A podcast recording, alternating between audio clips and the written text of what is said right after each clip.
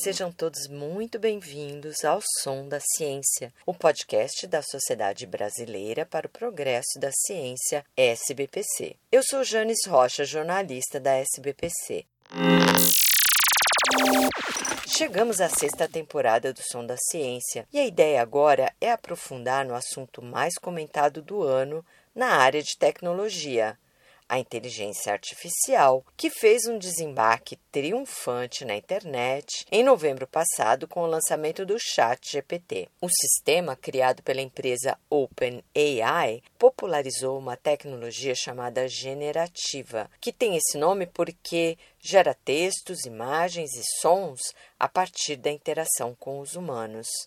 O ChatGPT já tem vários concorrentes, entre eles o Bard da Google e o Bing da Microsoft. Já fizemos uma prévia desse tema em uma entrevista com o professor Glauco Arbix, do Centro para Inteligência Artificial Avançada da Universidade de São Paulo, que foi postada em um episódio bônus no dia 4 de agosto. Se você não ouviu, volta lá na lista do Som da Ciência em seu agregador de podcast preferido e ouça, porque o professor Abix é bem didático para explicar o que é inteligência artificial e quais as repercussões na educação e na ciência. Neste episódio, vamos abordar um dos aspectos mais preocupantes, que é o mercado de trabalho.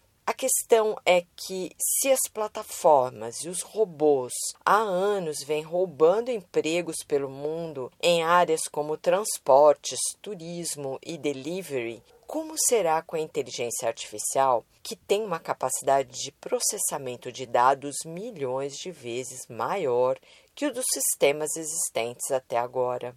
Para refletir sobre esse assunto, vamos ouvir um pesquisador especializado nesse campo de estudos, o Edemilson Paraná, que é professor de Ciências Sociais da LUT University da Finlândia e do programa de pós-graduação em Sociologia da Universidade Federal do Ceará.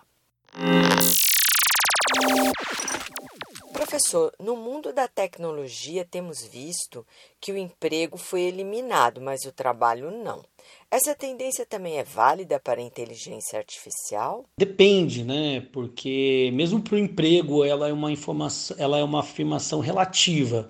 É claro que se a gente considera os arranjos empregatícios das últimas décadas, é, eles se alteraram significativamente, né? E se a gente definir emprego por um arranjo de prestação de serviço, de oferta e demanda de trabalho, de contratação ancorada num contrato de trabalho com relativa proteção, direitos, horário definido e etc. De fato, esse modelo se enfraqueceu enormemente, não só no Brasil, mas em vários outros lugares do mundo.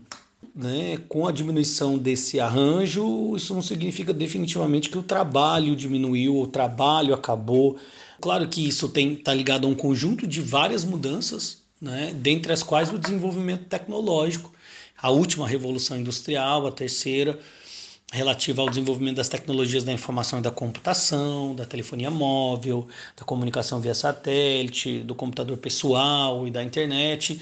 Essa transformação impactou todo o mundo econômico, o mundo produtivo e alterou significativamente a relação entre trabalho e emprego. Se a gente entende assim essa transformação, é, a observação é sim válida para o mundo da inteligência artificial. De vez em quando aparece na imprensa algum estudo ou pesquisa apontando empregos que serão destruídos por robôs e outros que não serão. Qual dessas previsões o senhor acha mais plausível? Isso tudo é muito difícil. Eu acho que essas previsões elas são muito frágeis, elas são muito limitadas, como qualquer previsão do futuro porque elas tentam reduzir, simplificar dinâmicas e processos sociais para poder medi-los quantitativamente, né? É, essas transformações elas são multidimensionais, elas são multifatoriais, elas são atravessadas de novo por regulações que não existem e que podem aparecer, elas são atravessadas por decisões políticas que ainda não foram tomadas, mas que podem vir a ser implementadas. Elas são atravessadas por resistências e ações sociais que não aconteceram, mas que podem vir a acontecer. Então eu acho que a gente precisa receber essas, essas previsões com muita cautela. Dito isso, um ceticismo em relação à plausibilidade desses diagnósticos, acho que eles cumprem um papel importante de nos alertar para algumas tendências. Uma delas é que, de fato, a IA, essas tecnologias, elas economizam trabalho. O desenvolvimento tecnológico do capitalismo é feito para economizar trabalho. Né? Esse é um dos elementos estruturantes da, da existência social da tecnologia no capitalismo. Né? Então, sim, elas vão destruir empregos, elas vão acabar com certas tarefas, com certas funções, até agora, o que temos visto é a precarização crescente do trabalho humano à medida que as plataformas tecnológicas avançam na oferta de serviços. O que esperar daqui diante? Qual a tendência, na sua opinião? Isso sempre aconteceu né? Na, em todas as revoluções industriais, ao longo de todo o processo de desenvolvimento tecnológico. Aconteceu, sei lá, na Revolução Agrícola, aconteceu na Revolução Industrial mais tarde, né, no século XX, aconteceu na com uma massiva migração do campo para a cidade é, e uma destruição dos empregos rurais. Aconteceu lá atrás, antes, né, com a Revolução Industrial, a mecanização do campo, a mecanização do processo produtivo. Né, isso tudo reconfigura né, e, e a relação entre trabalho e produção. É, e tecnologia e formas produtivas e claro, né, destrói postos de trabalho, né, sempre aconteceu. A questão é saber se novos postos de trabalho consequente com essa destruição aparecem, e quais, e onde, e quando, e como. Essa é uma questão que é muito difícil responder, mas que é fundamental a gente se debruçar sobre. Né? Então é muito provável que, mais do que criar ou destruir empregos, o que, bem, pode acontecer e vai acontecer, é mais importante, no meu modo de ver, a gente olhar para a transformação, para a reconfiguração estrutural que essas mudanças ensejam. Né? É, sobre a natureza, o que, que acontece com a natureza do trabalho, com a nossa relação com o trabalho, como é que a gente vai prover a existência das pessoas nesse quadro, quais outras oportunidades se abrem, quais outros setores se abrem, para onde a economia se dirige, né? Porque, bem, outras fronteiras podem se abrir, né? Mas sim, é, essa tendência de uma destruição de empregos, ela é uma tendência forte, significativa e muito provável de ocorrer em muitos campos, de novo, com a criação de empregos em outras. E no interior dessa forma de regulação social, no interior dessa forma de gestão política do trabalho e do emprego, a tendência dominante é de que isso produza sim desemprego, precarização, informalização, é, piora nas condições de trabalho, diminuição da remuneração, aumento da desigualdade, aumento da renda no topo, né, a chamada polarização, não só no mercado de trabalho, mas na riqueza e na renda da sociedade como um todo.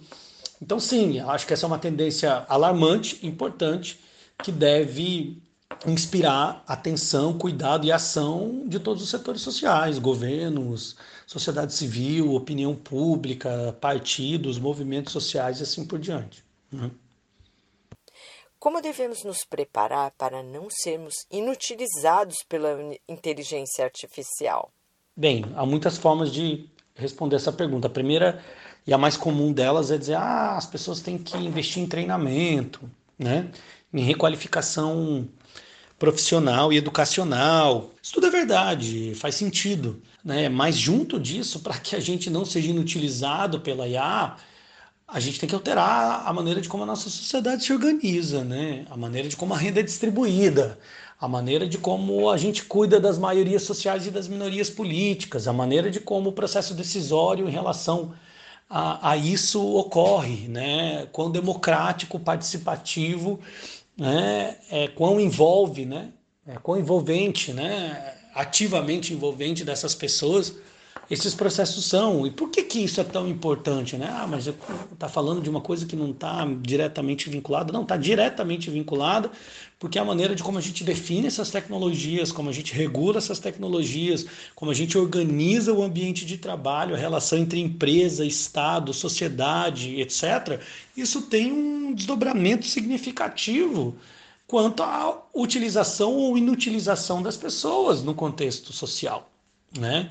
Então, se a gente cria sistemas educacionais diferentes, se a gente cria sistemas políticos que são mais consequentes com essa nova maneira de organizar a sociedade, se a gente coletivamente reconfigura a sociedade, bem, nós vamos ser capazes, seremos capazes de produzir dignidade, de produzir inclusão, distribuição de renda, qualidade de vida.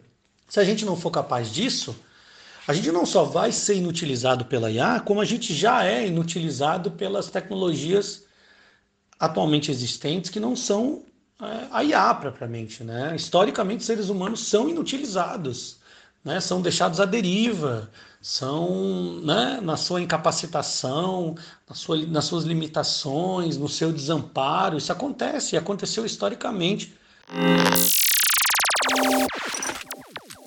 Se você quer saber mais sobre inteligência artificial, leia a edição 804 do Jornal da Ciência Especial, inteiramente dedicado ao assunto. Você vai entender o que é e de onde surgiu a inteligência artificial. Tem entrevistas que trazem a visão de especialistas e pesquisadores no uso da tecnologia nos campos da saúde, educação e pesquisa científica. Tem um papo exclusivo com a coordenadora do Comitê Gestor da Internet internet Renata Miele, a primeira mulher a assumir o posto em 28 anos de existência do órgão. Tem ainda um artigo muito interessante sobre o papel das ciências sociais na governança dos algoritmos, assinado por três dos mais importantes pesquisadores brasileiros na área, os professores Virgílio Almeida, Ricardo Fabrino Mendonça e Fernando Filgueiras. O Jornal da Ciência Especial está disponível para baixar gratuitamente no site Jornal da Ciência, tudo junto junto.org.br na aba JC Especial. A SBPC é uma entidade que luta pelo avanço científico e tecnológico e pelo desenvolvimento educacional e cultural do Brasil. Se você partilha desses valores, considere a possibilidade de apoiar a SBPC. Pode ser ficando sócio ou fazendo uma doação. Entre no portal sbpcnet.org.br na aba Fique Sócio e siga as instruções. Por hoje é só. Não perca os próximos episódios do Som da Ciência que agora vão ao ar de 15 em 15 dias. Nos intervalos dos episódios você pode ouvir os programas e os boletins da SBPC na rádio Nesp FM. O podcast O Som da Ciência é uma produção da equipe de comunicação da SBPC e está disponível nas principais plataformas agregadoras de podcasts. Ouça, compartilhe e assine o feed para receber todos os novos episódios. Até a próxima. Tchau.